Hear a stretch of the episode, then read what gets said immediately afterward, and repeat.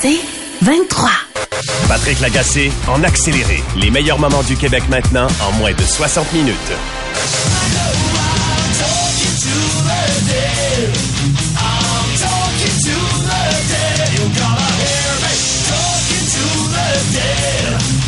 La chanson s'intitule Talking to the Dead. De quel groupe, euh, Maxime?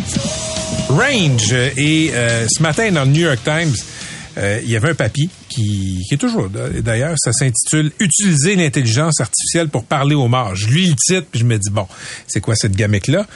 Écoutez, c'est consternant. Euh, vous enregistrez une entrevue, vous parlez, et pendant des heures de votre vie, etc. Quand vous allez être mort, on peut utiliser ça avec le concours de l'intelligence artificielle pour que vos proches vous posent des questions auxquelles vous allez répondre avec vos mimiques, avec votre voix. Semble-t-il que c'est bluffant. Euh, je lisais ça et euh, le parallèle avec un roman de Jean-Philippe Barry-Guerrard s'imposait de lui-même. Le romancier québécois est avec nous. C'est tout ça était. Il y avait une, une forme d'anticipation dans son roman Manuel de la vie sauvage. Salut Jean-Philippe. Salut Patrick, merci de l'invitation. Plaisir. Première question. Tu l'as écrit quand ce roman-là? J'ai euh, le roman a été publié en 2018, donc j'ai commencé à travailler là-dessus. On devait être à la fin de 2016, peut-être 2017. Est-ce que tu t'étais inspiré de l'actualité ou c'était purement de l'anticipation? Non, il y avait à l'époque il y avait déjà des gens qui expérimentaient avec des, des, des technologies comme ça, mais c'était parce que c'est ce que tu racontes dans Absolument, le roman. oui. Dans le roman, c'est 100% ce qu'il y a dans l'article, c'est-à-dire on prend les traces de quelqu'un qui est décédé, euh, des messages Facebook, euh, des textos, tout ça, puis on nourrit ça dans un chatbot, puis on en crée un chatbot qui peut imiter quelqu'un. Ouais. As-tu eu la même réaction que nous en lisant le texte dans le New York Times en disant si au lieu d'être un artiste, j'avais euh, j'étais allé me chercher un brevet et je l'avais vendu des millions de dollars, ben je serais pas ici en ce moment, je prendrais un verre tranquille dans le sud avec Guy la Liberté. Non, parce qu'une idée, c'est une affaire, mais la mettre en marche et l'exécuter, c'est ça qui est le plus important. Puis il y a tellement de bonnes idées qui meurent dans le cimetière des entreprises. Tu l'as eu comment, cette idée-là? Alors, en 2017, il y avait cette femme euh, qui s'appelle euh, Eugenia Quida, qui était la PDG d'une compagnie qui s'appelait Replica, euh, qui existe encore aujourd'hui, puis qui a pris une drôle de tangente là, maintenant, qui fait des, des, des genres de de- d'IA un peu sexu bizarre. Mais à l'époque, donc, cette femme-là, euh, elle habitait aux États-Unis et son ami est décédé, était frappé par un bus. Puis, elle a créé un genre de monument funéraire en son honneur, en utilisant justement tous les, les échanges qu'ils avaient eus ensemble. Mais elle avait pas l'idée d'en faire un produit qui serait distribué, qui serait utilisé à grande échelle. C'est un hommage à son ami. Exactement. Point. Mais c'est un chatbot qui était semi-fonctionnel. La technologie à l'époque ressemblait pas du tout. C'est seulement il y a six ans, mais euh, ça a vraiment changé en, en très peu de temps. Mais bref, moi je me suis dit ah qu'est-ce qui se passe si on en fait un produit justement? Ça a été ça mon degré d'invention à moi. C'est fou parce que depuis euh, bon là on parle de, de cette technologie là aujourd'hui, mais il y a deux ans euh, il, y a, il y a aussi Microsoft qui avait déposé un brevet. Finalement ils sont pas allés de l'avant parce qu'ils trouvaient ça un petit peu trop creepy. Mais il y a beaucoup de gens qui expérimentent avec ça. ouais. Ben, c'est ça. Dans l'article du New York Times, et quand les gens expérimentent cette, tec- cette technologie-là, disons que les avis sont partagés. Il y a des gens qui sont super contents. Il y a des gens qui disent, mon Dieu, c'est creepy, comme tu viens de dire là, mon Dieu, c'est malaisant. Mais qu'est-ce qui te fascinait, toi, dans l'idée de parler avec les morts? Ben, je pense que la mort me fascine comme Ouais. beaucoup de monde. Je pense que on, on, on ne sait pas. Moi, je suis pas quelqu'un aussi. Et encore aujourd'hui, j'ai 35 ans. C'est fou, j'ai pas eu à vivre beaucoup de deuil dans ma vie. Je suis quand même chanceux. Tu sais, j'ai pas eu beaucoup de mortalité dans ma famille, dans, dans mes cercles d'amis, ce qui fait que je, pour moi, c'est encore très théorique. Et je me pose vraiment beaucoup de questions sur comment je vais le vivre. Et je me suis demandé si je serais euh, éventuellement quand ça va m'arriver, est-ce que je vais être une personne qui deal bien avec ça ou qui a besoin d'une forme de soutien? Puis moi, j'ai tendance souvent à juger les gens qui sont un petit peu trop attachés, qui sont trop nostalgiques, qui ont de la misère à, à se défaire du passé. Puis, euh, puis en même temps, c'est facile de, de se dire ça quand on l'a pas vécu. Hey. Mais je me suis demandé si la technologie pourrait nous aider. Ouais. C'est quand même faire des sous sur la peine des gens parce que tu sais, si tu as besoin d'un support comme celui-là, c'est parce que tu as une peine qui est inguérissable ou, ou du moins qui va mettre du temps à guérir. Puis c'est d'aller jouer sur ces cordes-là. Absolument. Comme, mais comme beaucoup de services qui sont comme- offerts euh, euh, par, par des, des, des compagnies de services funéraires, tu sais, je veux dire, c'est, c'est comme si on prenait le signet funéraire puis qu'on en faisait quelque chose de poussé vraiment à l'extrême. Moi, je- ce qui m'intéressait le plus, surtout là-dedans, dans le roman, c'était Qu'est-ce que, comment est-ce qu'on détermine si c'est correct ou pas? Puis c'est toutes des questions que l'IA pose en ce moment, dans- à plein de niveaux. Mais Jean-Philippe, moi, quand j'ai lu ton roman, pour moi, c'était un prétexte. Ça aurait pu être une start-up de, de, de, livraison de bouffe. Ça aurait pu être... Est-ce que c'était un prétexte ou non, il y avait la réflexion que tu viens de dire, ou c'était important pour toi, une entreprise sur la mort? Euh, ah, ben, pour moi, c'est en fait c'est important une entreprise qui deal avec des questions éthiques qui touchent à l'humain puis qui viennent affecter l'expérience de la vie humaine. Euh, mais en même temps, même une, plate- une plateforme qui vend de la bouffe pourrait finir par poser ces questions-là Oui. parce qu'on peut parler de comment on traite les travailleurs et tout ça. Parce que tes personnages étaient, auraient pu être pitchés dans, dans, dans n'importe quelle situation. Absolument, oui. Pour toi, c'est quoi les, les, les enjeux éthiques qui, qui te frappent comme étant importants quand on invente un robot? Dans ton roman, c'était un chatbot, là. Un robot qui est euh, bluffant. C'est-à-dire que euh, je meurs, j'ai accordé l'entrevue, l'intelligence artificielle va tout mettre ça dans le blender et je vais parler à mes proches, parler entre guillemets. L'enjeu éthique est où pour toi Bon, là-dedans? il y en a deux. La première, euh, ça, c'en est un qui est pas un problème dans ce cas-ci parce que le consentement est donné d'avance. Les Oui. personnes qui acceptent de participer à, à- à cette expérience-là, ils ont consenti. Fait que donc, il y a la première question qui est celle du consentement. Il y a des entrepreneurs qui, eux, ont dit un mort ne peut pas révoquer ou donner son consentement, donc c'est une question nulle. C'est intéressant. Il y a quand même des gens pour qui la question du consentement en est pas une. Moi, je trouve que c'est important. Puis il y a quand même des questions légales autour du droit de la personnalité qui pourraient effectivement se transmettre, mais c'est vraiment très très théorique. La deuxième, c'est c'est quoi la responsabilité qu'on a envers la santé mentale de quelqu'un quand on et c'est par exemple la question qu'on peut poser à Instagram avec des adolescents. Est-ce que si on sait que Instagram a une mauvaise influence sur l'estime de soi des adolescents, est-ce que c'est bon de continuer à les laisser utiliser ça? Si on sait qu'un chatbot funéraire peut prolonger le deuil, compliquer le deuil, euh, nuire au deuil de quelqu'un, est-ce qu'on devrait laisser des utilisateurs l'utiliser? Mais ça, malheureusement, va falloir laisser la bête courir dans les rues avant de réaliser les dommages qu'elle peut causer. Toi, le ferais-tu? Je veux dire que non. Là, t'as 35 mais- ans, t'es jeune encore. Ben, c'est ça. Je veux dire que non, mais je pense que comme bien des technologies, tu si on te posait la question il y a 15 ans, t'aurais-tu voulu passer 5 heures par jour sur ton téléphone, puis être dépendant de ça pour rejoindre ton monde, faire ton Non. épicerie, te retrouver dans la rue? On a tous dit non à Facebook au départ. Exact. Mais Jean-Philippe, j'ai 16 ans de plus que toi. Et moi, j'ai, j'ai, tu sais, ayant 16 ans de plus que toi, des deuils, j'en ai fait, j'ai perdu des proches, j'ai perdu des parents, etc. Ma réponse, c'est non. Je veux dire, même si ça existait, euh, j'aurais pas envie d'avoir une conversation avec ma mère pour une raison, avec le robot généré par l'intelligence artificielle qui est, entre guillemets, ma mère ou mon père, pour une raison bien simple. Je le sais que c'est pas eux autres. Je le sais que c'est pas eux autres. Je sais que c'est un- une sorte de montage. Puis je le sais que l'humain étant un, un- comment je te dirais, oui, on est des bébites d'habitude, mais on est aussi des bébites de, de, de, de cas par cas. Je veux dire, ma mère pouvait penser quelque chose à un moment donné, puis elle aurait pas pensé Patrick. la même chose avec une variable de différence. Mais c'est très à la mode, le, le, le, le Ouija. Euh, Ah! le- le- non, mais pas vrai. Il y a encore des gens qui font ça parler à des médiums. Mon Dieu. Il y a des, moi, je crois Même là, ça. MC, je savais quand je jouais à Ouija que c'était pas vrai. Je, je le sais, mais je te dis juste qu'il y a des, un- tu sais qu'il y a un Mais il y a paquet des, de il y a monde des qui gens qui ont ça. besoin de Qui ont ça. besoin ouais. de ça. ouais. Puis c'est- c'est c'est- c'est une façon un peu de se réconforter. Mhm. Mais entre ça, puis prendre la boule, là, tu sais, la boule de bière noire, puis Oui, la brasser, une d'avoir question. une réponse. Ben, c'est vrai que ça peut, ça peut faire ça. Tu sais, des fois, tu vas aller chez le psy puis il va dire, euh, pour pardonner quelqu'un à qui t'en veux, écris-lui une lettre, même si tu lui enverras jamais. Ça peut être ça l'exercice. Mais Jean-Philippe Barry-Guerrard, euh, moi, je, je suis quand même euh, soufflé par le fait que tu as anticipé ça au cours de les- des années 2016-2017. Oui, il y avait quelques éléments dans l'actualité, parmi un flot ininterrompu d'éléments d'actualité. Je suis fasciné par justement la capacité des artistes, des romanciers. On l'a souvent dit, des fois, là, le roman, la littérature permet d'anticiper des choses qui vont se passer dans le réel. C'est pas de la science, mais il y a quand même quelque chose de mystérieux là-dedans. Ben moi, je suis un grand fan de science-fiction. J'ai grandi en lisant quand même pas mal de science-fiction. Puis la meilleure science-fiction, je trouve, c'est celle qui est écrite par des gens qui sont très, très, très au fait de l'actualité scientifique, de l'actualité technologique, qui sont branchés là-dessus, puis qui l'exagèrent juste un peu plus. Tu sais, le, le génie de Black Mirror, par Ah, c'est exemple. ça, je me te demandais, Oui. es-tu un fan de Ben Black oui, je suis un, Mirror? plan- un grand, grand fan de Black Mirror, puis tout ce que le créateur Charlie Brooker a fait. Ben c'est qu'ils prennent un élément et ils disent, ok, si on pousse ça dans le futur, puis que ça devient très, très, très gros, qu'est-ce qui se passe? Je pense à un auteur moi que j'adore qui s'appelle William Gibson, qui a écrit en 1983 un roman qui s'appelait Neuromancien, où la plupart du monde vit dans un genre d'univers parallèle dans lequel ils doivent se brancher pour interagir, avoir accès à de l'information. C'était avant Internet, ça. C'est bien avant Internet. Sauf que Enfin, des bien avant réseaux Internet, existaient.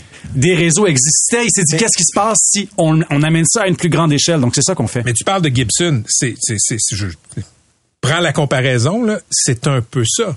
C'est très flatteur. non, non, ce l'est, mais dans la capacité d'anticipation, je veux dire, quand tu te lèves, puis je sais que tu es un gars informé, euh, tu as, fait des chroniques d'actualité, etc.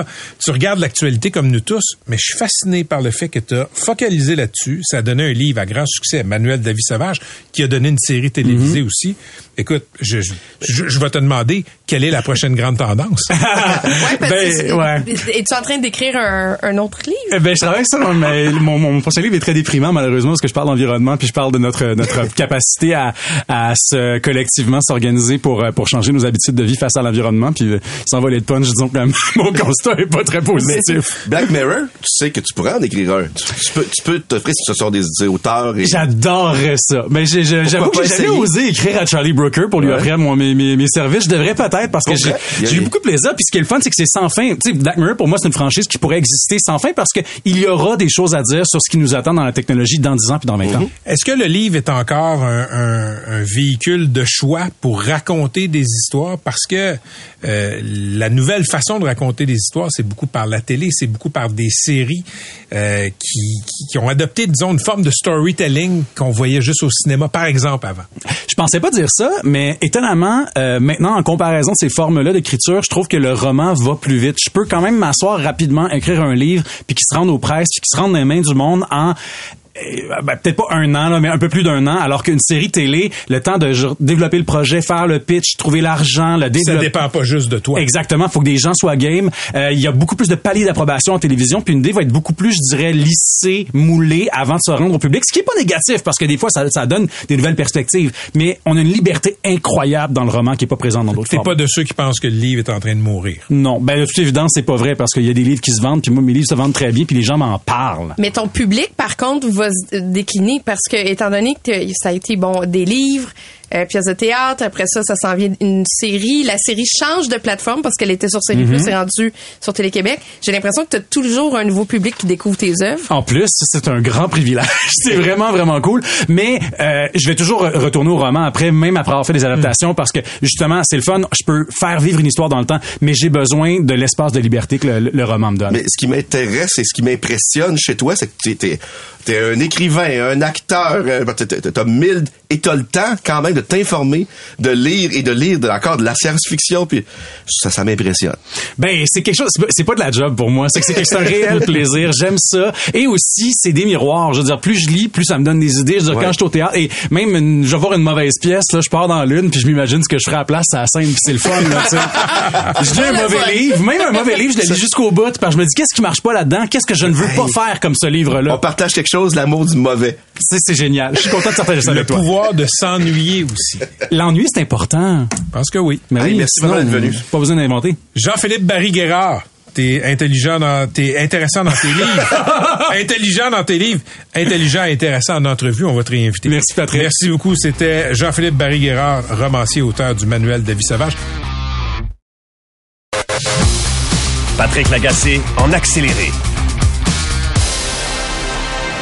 Si vous ne l'avez pas déjà fait, je vous invite à lire le reportage de Katia Gagnon dans la presse aujourd'hui. C'est sur un problème qui est méconnu, qui est un peu ignoré. C'est celui des taudis. Des taudis légaux. Ça existe encore. Et elle parle, Katia, là, d'un immeuble dans l'est de la ville sur, euh, sur Sainte-Catherine-Est. Écoutez, c'est un trou. Il n'y a pas d'autres euh, mots à utiliser. Et malheureusement, il y a des êtres humains qui vivent là. Et cet immeuble-là appartient à Henri Zavriev. C'est un homme qui multiplie les plaintes auprès du tribunal administratif du logement. En gros, il y a deux techniques, euh, Monsieur Zavriev. Il laisse se dégrader les installations et comme ça, les gens finissent par peut-être s'en aller. Ou alors, ben, il offre des montants dérisoires pour qu'ils s'en aillent, évidemment. Et après ça, on fait des euh, rénovations et on revend tout ça à fort prix. Maître Kimian Brown est avocate spécialiste en droit du logement. Elle a déjà représenté des locataires qui ont croisé le fer avec M. Zavriev au tribunal administratif du logement. Madame Maître Brown, bonsoir. Bonsoir. Ce que vous avez lu dans la presse aujourd'hui, il me semble que c'est à peu près la répétition exacte d'un autre reportage, une autre enquête qui avait eu lieu dans le Devoir il y a quelques mois, pour laquelle je vous avais interviewé. Oui, oui, c'est une histoire euh, tout à fait similaire, effectivement. Racontez aux gens, euh, c'est quoi l'approche de Monsieur euh, de, de, de Monsieur Zavriev? Ben, en fait, son approche est digne des spéculateurs immobiliers, c'est-à-dire euh, d'acquérir un immeuble à, un prix très, très, très élevé avec des locataires qui sont là depuis longtemps ou qui paient des bas loyers et essentiellement de procéder à un nettoyage euh, de tous les locataires qui sont, donc de les faire partir par tous les moyens. Euh, ça peut être par omission, donc de, de, omettre de réaliser les travaux pour les pousser à bout, pour qu'ils finissent par partir d'eux-mêmes, ou à leur offrir des montants dérisoires euh, afin de monnayer leur euh, leur départ, leur renonciation à maintenir leur logement. Aujourd'hui, dans le reportage de la presse, Maître Brown, là, ce qu'on voit, un des, ça frappe l'imaginaire. Il y a un trou dans le toit il pleut à ciel ouvert. Évidemment, ça part d'en haut puis ça descend jusqu'au sol. Les logements sur tous les étages sont inondés euh, et, il n'est pas les, employés de Monsieur euh, Zavriev ne viennent pas automatiquement, rapidement faire les réparations. Comment est-ce que c'est possible? Ben, en fait, comment est-ce que c'est possible? C'est une excellente question que je me pose chaque jour dans le cadre de mon emploi. Je trouve ça épouvantable euh, que dans une société comme la nôtre, qui est une société de droit, on permet des comportements qui sont aussi éloignés des normes qu'on s'attend euh, de vivre ensemble. Et euh, je ne suis pas étonnée que ces gens-là ne soient, pas, sur place. En fait, les représentants de ce locataire-là sont inatteignables, inaccessibles, très difficiles de les rejoindre. Souvent ne donnent pas leur vrai nom, donc c'est les tactiques classiques. Et donc, euh, les locataires sont essentiellement laissés à eux-mêmes et ils restent, somme toute, les l'État pour leur venir en aide. Dans ce que vous avez lu aujourd'hui dans le reportage de la presse, qu'est-ce qui pose problème pour vous? Est-ce que c'est la réglementation ou c'est la façon dont c'est appliqué? Euh, les deux posent problème parce que, à mon sens, il existe des leviers dans, le, dans la réglementation de la ville, notamment le règlement sur la salubrité et l'entretien des logements à Montréal a des leviers. Donc, c'est faux de dire que les inspecteurs n'ont pas de pouvoir ou ont des pouvoirs limités. Il y a des leviers qui sont conséquents. Pour toutefois, ils sont très peu appliqués. Mais je dirais également qu'il faudrait que qu'on fasse preuve de créativité et qu'on modifie les, les règlements ou qu'on donne plus euh, qu'on répartisse mieux les pouvoirs et qu'on réfléchisse à des nouvelles normes législatives qui permettraient euh, de punir de manière euh, sévère et dissuasive ce type de comportement qui mène à des, des, des, des, des vies misérables pour les locataires.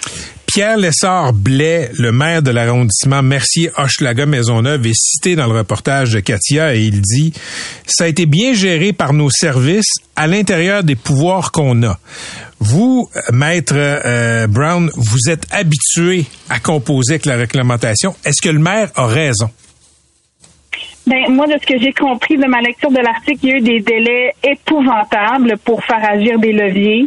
Euh, donc, on a essentiellement donné le plus d'outils possible aux locataires pour qu'ils puissent euh, être le plus négligents euh, dans les normes qui s'appliquent. Donc, on a quasiment, on n'a pas donné d'amende et même on est venu jusqu'à blâmer les locataires pour être responsables de l'humidité dans l'immeuble. Donc, non, en fait, je suis en désaccord et je, je trouve que d'avoir laissé des locataires vulnérables dans une telle situation alors qu'il y a des pouvoirs qui existent, c'est très déplorable, mais c'est malheureusement l'image des dernières années. Il y a beaucoup de discours, beaucoup de promesses et malheureusement, on se retrouve euh, à chaque année face à des situations qui sont des catastrophes humaines comme celle-là. Vous dites, euh, on se retrouve année après année avec des catastrophes semblables. En 2003, il y avait un autre propriétaire délinquant qu'on surnommait le roi du taudis. On en parlait beaucoup à l'époque. Il s'appelait Claudia, Claudio pardon, Di Giambattista. Et il exploitait de la même façon des immeubles qu'il négligeait. Comment ça se fait qu'en 20 ans, on n'a pas changé le cadre réglementaire et que ce soit encore permis et faisable? Euh, c'est une excellente question. Euh, je, me la pose aussi. Euh, moi, je pense qu'il y a un manque sérieux de volonté politique à changer les choses. devant, en fait, M. Diabantista agissait en son propre nom et lui-même avait des comportements assez délinquants et problématiques auprès du tribunal. Mais là, aujourd'hui, c'est pas des individus qu'on a, là, c'est des entreprises. Donc, M. Zavariev, vous n'allez pas le voir dans ces immeubles, on ne le voit jamais. Il agit avec des, des sociétés qui ont des qui ont leur siège dans des immeubles euh, à condos dans l'est de l'île avec des, des, des, des espèces de goons, des gens qui agissent pour lui, qui ne s'identifient pas. Donc, il y a eu un raffinement des tactiques là, qui sont quand même similaires à celles qu'on a vues il y a 20 ans, mais ces tactiques-là se raffinent de jour en jour et il n'y a rien qui est fait pour les stopper. Euh, donc, je, je ne peux pas en fait m'expliquer euh, pourquoi il y a très peu de, de volonté. Moi, je dirais que euh, le marché immobilier, euh, c'est très lucratif pour le Québec et le Canada, donc ça peut peut-être expliquer pourquoi il n'y a pas une volonté réelle de changer les choses et de changer les règles du jeu. Maître Kimian Brown, vous avez déjà, euh, au nom de certains locataires, croisé le fer avec Henri Zavriev. L'avez-vous déjà rencontré dans une de ces audiences? Je ne l'ai jamais rencontré et je, je pourrais même vous dire que j'ai très peu d'informations. En fait, c'est des, c'est des, euh, en fait, il agit derrière des sociétés et euh, ces sociétés-là sont très peu impliquées euh, dans la gestion quotidienne. Donc, euh, il y, a très peu de contacts et on ne veut même pas les contacts. Donc, même qu'on envoie des mises en demeure, des demandes, il n'y a aucune réponse. Donc, euh, euh, je, je n'ai très peu d'idées du personnage, en, contrairement à certains de mes collègues et confrères consorts qui ont croisé le fer directement avec lui. Donc, pour l'instant, je n'ai pas une idée du personnage, mais je suis très au fait de ces tactiques et, euh, avec le temps, on- elles vont devenir faciles à déjouer, mais ça nous prend des leviers législatifs pour le faire. Mais quand vous vous présentez devant une instance comme le tribunal administratif du logement, euh, qui le représente, M. Zavriev?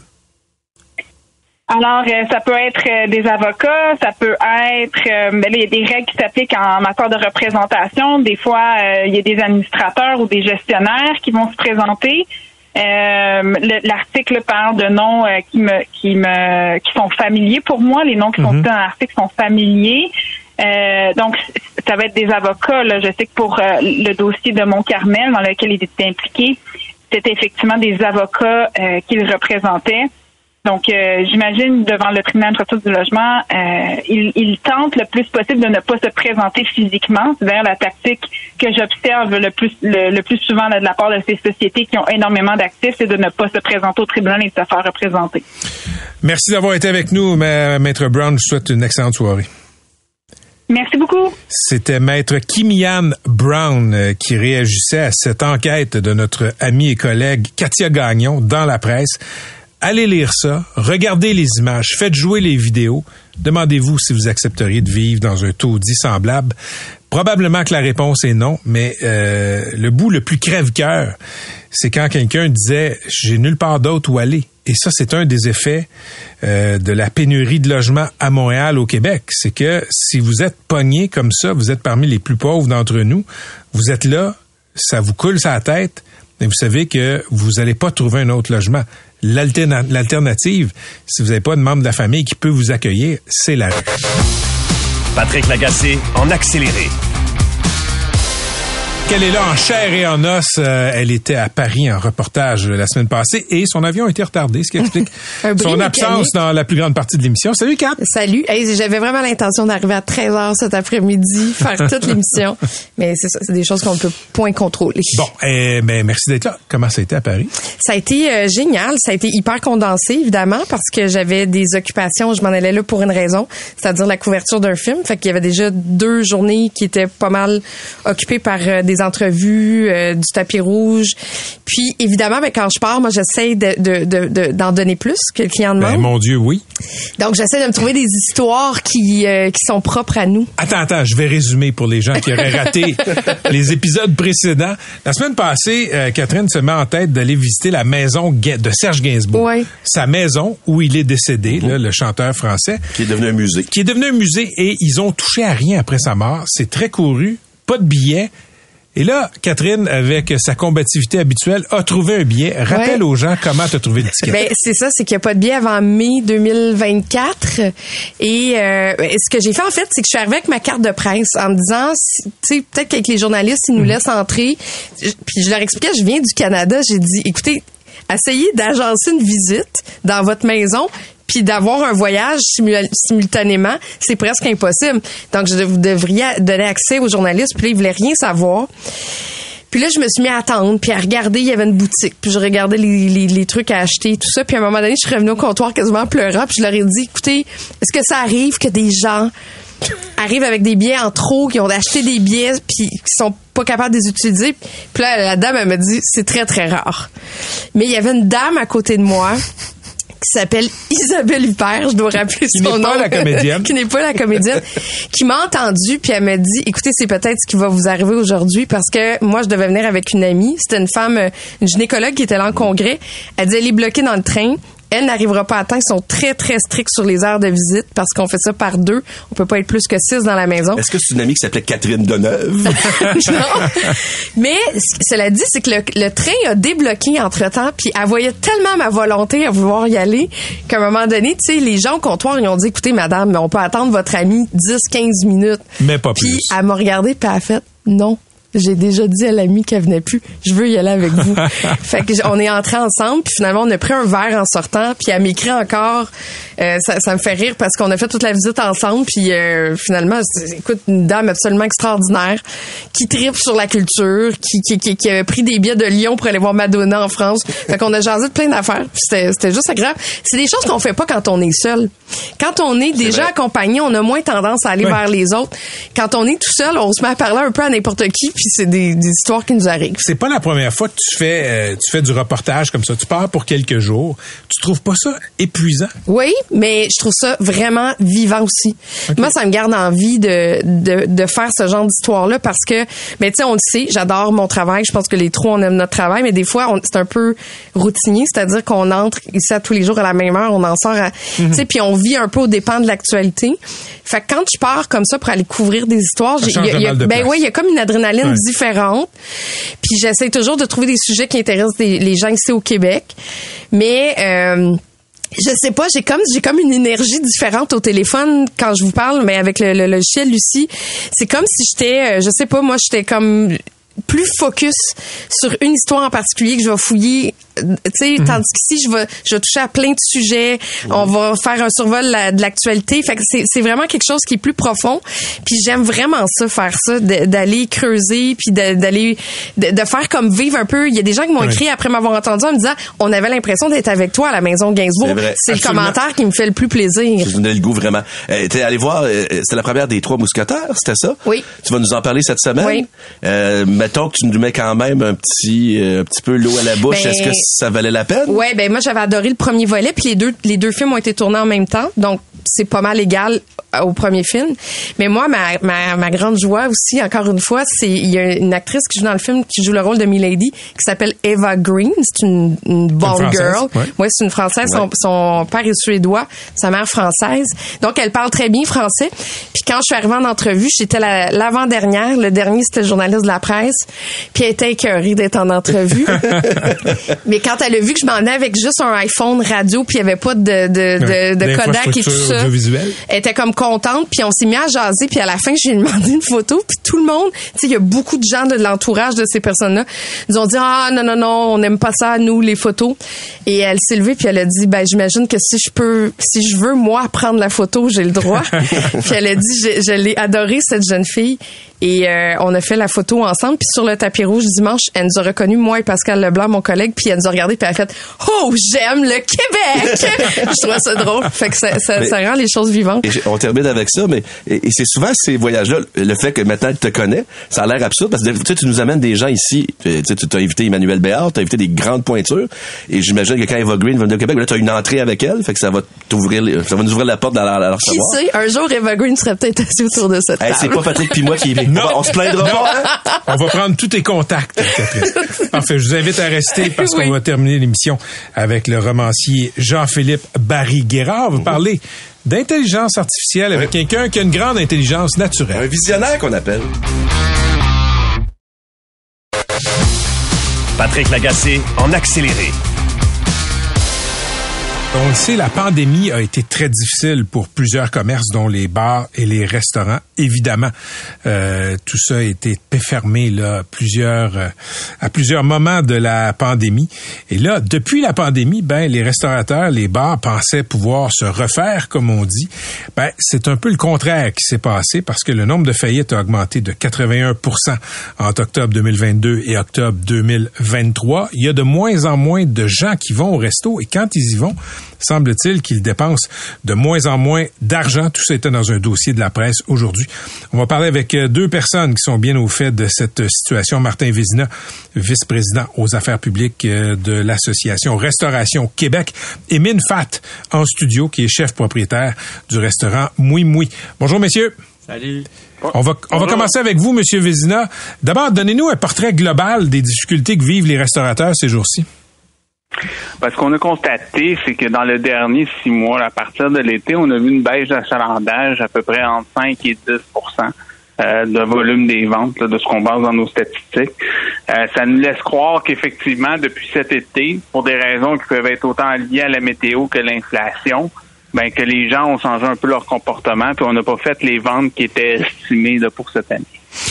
Mais, parlez-moi un peu des taux de faillite là, chez, chez vos membres. Ben, les faillites, je vous dirais, on n'est pas nécessairement surpris que ça a augmenté. On l'attendait euh, depuis la pandémie. Euh, il y avait des gens qui, qui, avaient bénéficié des aides gouvernementales puis qui avaient essayé de se maintenir en activité. Là, les aides sont parties. Euh, puis là, c'était la comment pouvoir se maintenir avec des ventes qui ont baissé dans la dernière année. Donc effectivement, ben, pour certains, ben ils ont dû arriver à la conclusion de devoir euh, faire faillite et fermer leur établissement. Il y a toute la question aussi, je pense, des prêts gouvernementaux là qui, qui venaient à échéance. Ben ça, c'est une des grandes inquiétudes qu'on a dans les prochains mois, à savoir est-ce que les faillites vont augmenter, est-ce que les fermetures définitives vont augmenter, puisque là, avec euh, ce qui est annoncé sur le remboursement du compte d'urgence pour les entreprises canadiennes, ben, les gens doivent soit payer au 18 janvier pour avoir droit au remboursement d'une partie du prêt, ou sinon devoir se faire refinancer à des pourcentages de 10 à 11% pour avoir droit là, au, pardon là, de, de, remise de, dette d'une partie. C'était des, prêts de combien, ça, M. Vizina? Ben, ça pouvait aller jusqu'à 60 000. Beaucoup ont été jusqu'à 60 000 avec la pandémie. Euh, il n'y avait pas le choix. Donc, pour certains, ça veut dire reprendre un prêt de 40 000 pour aller chercher le 20 000. Mais là, on parle avec des taux d'intérêt de 11% donc c'est sûr que ça va coûter, de, ça peut aller de 7 000 de plus sur 40 000 à payer. Et tout ça, c'est des versements mensuels à payer à tous les mois. Donc, c'est pas quelque chose qui était notable dans la restauration, parce qu'habituellement, les mhm. banques ne prêtent pas. Euh, et là, ben, Là, tout ça, ça fait un passif à payer dans une situation où on est en ralentissement économique, où les ventes sont pas nécessairement au rendez-vous. Donc, c'est sûr que ça va faire mal pour certains. Puis, on sait qu'on pourra pas aller sur les prix, sur le menu, là, pour absorber cette hausse de coût-là. OK, je me tourne maintenant vers Mine Fat, euh, propriétaire du restaurant Moui Moui, qu'on a souvent reçu à l'émission. Salut, Mine. Salut, ça va? OK, c'est quoi la, le plus grand changement dans la dernière année dans les habitudes des consommateurs à ton restaurant? C'est quoi? Le plus grand changement, je sais pas si c'est un changement. Euh, le plus grand changement. Écoute, on a encore des super cool clients. T'sais, les clients, pour nous, quand ils viennent, c'est, c'est un moment où ils vont, ils vont célébrer, c'est le fun. Euh, on a dit le fun. C'est ce qu'il y en a pas beaucoup de clients. OK. Donc, ceux qui viennent dépensent autant chez vous. Oui. Mais il y en a moins qu'avant. Il y en a moins qu'avant. Est-ce que tu as pu chiffrer la baisse de clientèle? Euh, je suis pas chiffré en pourcentage, mais depuis euh, écoute, cet été, c'était, pas super. Est-ce que c'est à cause de la température? Est-ce que c'est à cause du monde? Après ça, peut-être qu'on, avec la, rentrée scolaire, on s'attend un peu à une baisse. On l'a vu. Après ça, octobre, ça a continué.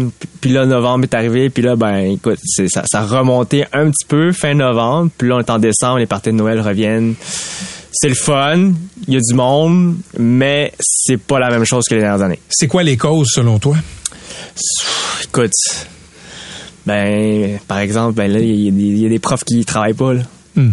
Ils ont pas d'argent. On voit pourquoi aller au restaurant quand il n'y a pas d'argent? Mais ça, OK, ça, c'est les profs, c'est une partie de l'explication, mais la grève est commencée il y a deux semaines. Ouais, mais après ça, ben, le coût de la vie coûte cher. Euh, tu sais, juste moi j'ai un café aussi le silo puis tu sais juste prendre un café à 5 dollars, c'est beaucoup, tu sais, Oui. quand t'as des trucs à payer à la maison, t'as des enfants, c'est quand même 5 dollars mais moi je peux pas baisser mon prix parce qu'à la fin de la journée, j'en fais pas tant d'argent sur ce 5 dollars là non plus. Fait qu'il y a comme un challenge de nous comme entrepreneurs qui on essaie de faire des prix qui sont raisonnables. Puis le consommateur qui est comme ben là faut que je coupe un peu partout. Tu sais mon petit café du, du matin ben euh, Ouais, c'est ça on qui te prend le laisse bord, skipper, ouais. Tout ce qui est tout ce qui est de l'extra comme on dit. Mhm, oui. Au restaurant, est-ce que tu as, dû adopter des stratégies euh, de réduction des coûts? Que tu t'envisageais pas avant? En gros, moi, j'ai, mes deux associés euh, dans les restaurants, c'est, deux comptables incroyables, ma meilleure amie puis son chum. Puis, euh, en gros, là, il y a comme depuis septembre une, grosse concentration. On, on voit les chiffres euh, à chaque semaine, à chaque deux semaines. On voit, on voit les chiffres plus récurrents qu'avant. Avant, c'est OK, on les voit une fois par mois, ça se passe bien, ça c'est haut, ça c'est bas, on s'ajuste. Là, on les voit vraiment, vraiment plus au régulier pour pouvoir euh, corriger les semaines d'après. Puis nous, notre façon, en gros, c'est euh, j'ai du staff en place. Puis notre solution, nous, c'est de travailler. Fait qu'on a coupé beaucoup de staff, beaucoup de cuisiniers, beaucoup de serveurs, beaucoup de boss boys. Mais là, là c'est un cercle vicieux parce que c'est déjà, euh, vous êtes déjà en pénurie de main d'œuvre. Mhm. Si tu donnes moins d'heures, tu risques de perdre des employés. Ben, exactement. On, on, on les a on, les a perdus. Ah, C'est, triste, mais il y a une réalité que moi je je peux pas te payer quand il y a personne. Fait Oui, mais si ça reprend ou dans des grosses périodes, ça se peut que l'employé à qui t'as coupé des heures va, va juste te dire, écoutez, j'ai trouvé un autre job. Exact. C'est le risque qu'on nous on doit prendre. Tu sais, c'est c'est c'est que- c'est qu'est-ce qu'on c'est sûr c'est pas le fun de faire ça, mais en bout de ligne l'entreprise a besoin de ça, c'est pas personnel, c'est professionnel puis c'est ça. Mine, euh, dans, dans une série de Radio-Canada, une série web, tu as Mhm. déjà expliqué la douleur d'avoir eu à fermer un restaurant pendant la pandémie. Ouais. Est-ce que, est-ce que présentement, tu as peur de devoir refaire ça? c'est c'est c'est toujours là, tu sais, oui, j'ai peur. C'est pas ça me ça me tente pas de me retrouver là. Mais comme je parle à mes associés dans les entreprises, on s'en va à la guerre. On retourne là. On, moi j'ai ouvert un restaurant en pleine pandémie. Euh, j'ai tout donné. Là, c'était pas mal correct pendant un moment. Puis là, ben, qui est la gang, ben, on retourne. On retourne Ouais. faire qu'est-ce qu'on on fait dans la vie. Puis on va se donner à fond. Puis euh, on va être fatigué. Puis ça va être plate. Puis il va y avoir des sauts d'humeur. Puis euh, ça sera pas le fun pour tout le monde. OK, je me tourne euh, encore vers Martin Vézina de l'Association Restauration Québec. Monsieur Vézina, ça touche pas juste les restos, euh, disons, de quartier comme le restaurant Moui Moui de Minfat. Ça touche même les grandes chaînes, là. Oui, ben certaines grandes chaînes au niveau de la consommation sur place, en salle à manger, c'est là où euh, le ressac est un peu plus fort, où la baisse de consommation se voit plus. Parce que ben les gens font des choix, comme on dit, là, euh, voient les prix augmenter, puis et ils se dirigent ailleurs, euh, se dirigent, on le voit un peu là, vers la, restauration rapide là, au comptoir où même s'il y a eu des bonnes augmentations, ben le prix reste un peu plus bas que des fois en service aux tables. Puis le consommateur, ben comme il voit même des écarts d'un ou deux dollars, mais c'est assez pour changer son comportement. Et c'est ce qu'on voit, on constate sur le terrain là, actuellement. On disait dans l'article de la presse, les gens consomment moins. Est-ce qu'on peut quantifier la baisse euh, de, de, de, de ce qu'ils dépensent? Habituellement, ils dépensent moins, c'est que plutôt la facture moyenne demeure la même, mais les prix ont augmenté. Donc, les gens vont choisir différemment leur consommation au restaurant, vont couper un dessert, vont peut-être couper l'entrée, mais ils vont manger différemment au restaurant. Mais en tant que tel, au montant, ça reste tout de même le même montant si la facture moyenne ne bouge pas. Mais les prix ont augmenté. On sait que les denrées ont augmenté, le, le- le personnel. Je pense que tout le monde a fait les efforts euh, pour augmenter le, le- le salaire des employés. Euh, nous, ce qu'on voit, c'est que depuis 2019, là, les exploitants ont augmenté de 25% les salaires, tout pas confondu. Mais ça, c'est sûr que ça a, ça a donné une autre réalité sur les prix, puis il a fallu le répercuter sur les prix. Quand on parle dans une industrie qu'on génère 2 à 4% de marge de profit, mais tous les sous comptent. Puis quand on augmente beaucoup, ben, on n'a pas le choix à un moment donné d'augmenter les prix au menu. Ou des fois d'utiliser d'autres options, soit de, de de, centraliser notre menu, c'est-à-dire réduire le nombre d'items au menu pour avoir le même pool d'ingrédients ou de, de, simplement aussi choisir des peut-être plus de protéines végétales, protéines que protéines animales pour maintenir des prix là, un peu plus euh, bas que ce que, le client recherche. OK, Mine, euh, je te donne le, le, mot de la fin. Qu'est-ce que je te souhaite pour les pour les prochains mois à ton restaurant Moui Moui? Qu'est-ce que tu me souhaites? Ouais. Euh, la santé. C'est ça qu'il faut. Si on reste en santé, on on garde la morale puis euh, on continue. Mais janvier, février, mars, c'est traditionnellement des mois difficiles. Ça va être incroyablement difficile, je pense. Inflation ou pas là. Ouais. Je pense que cette année ça va être pire que les dernières années, que les derniers dix ans. Je pense que ça va être incroyablement rough pour tout le monde. On se croise les doigts. Merci beaucoup, Mine, d'avoir été avec nous. Merci. C'était Mine Fat, chef propriétaire du restaurant Moui Moui, et Martin Vézina, qui est vice-président affaires publiques de l'Association Restauration Québec. Patrick Lagacé, en accéléré. C'est 23.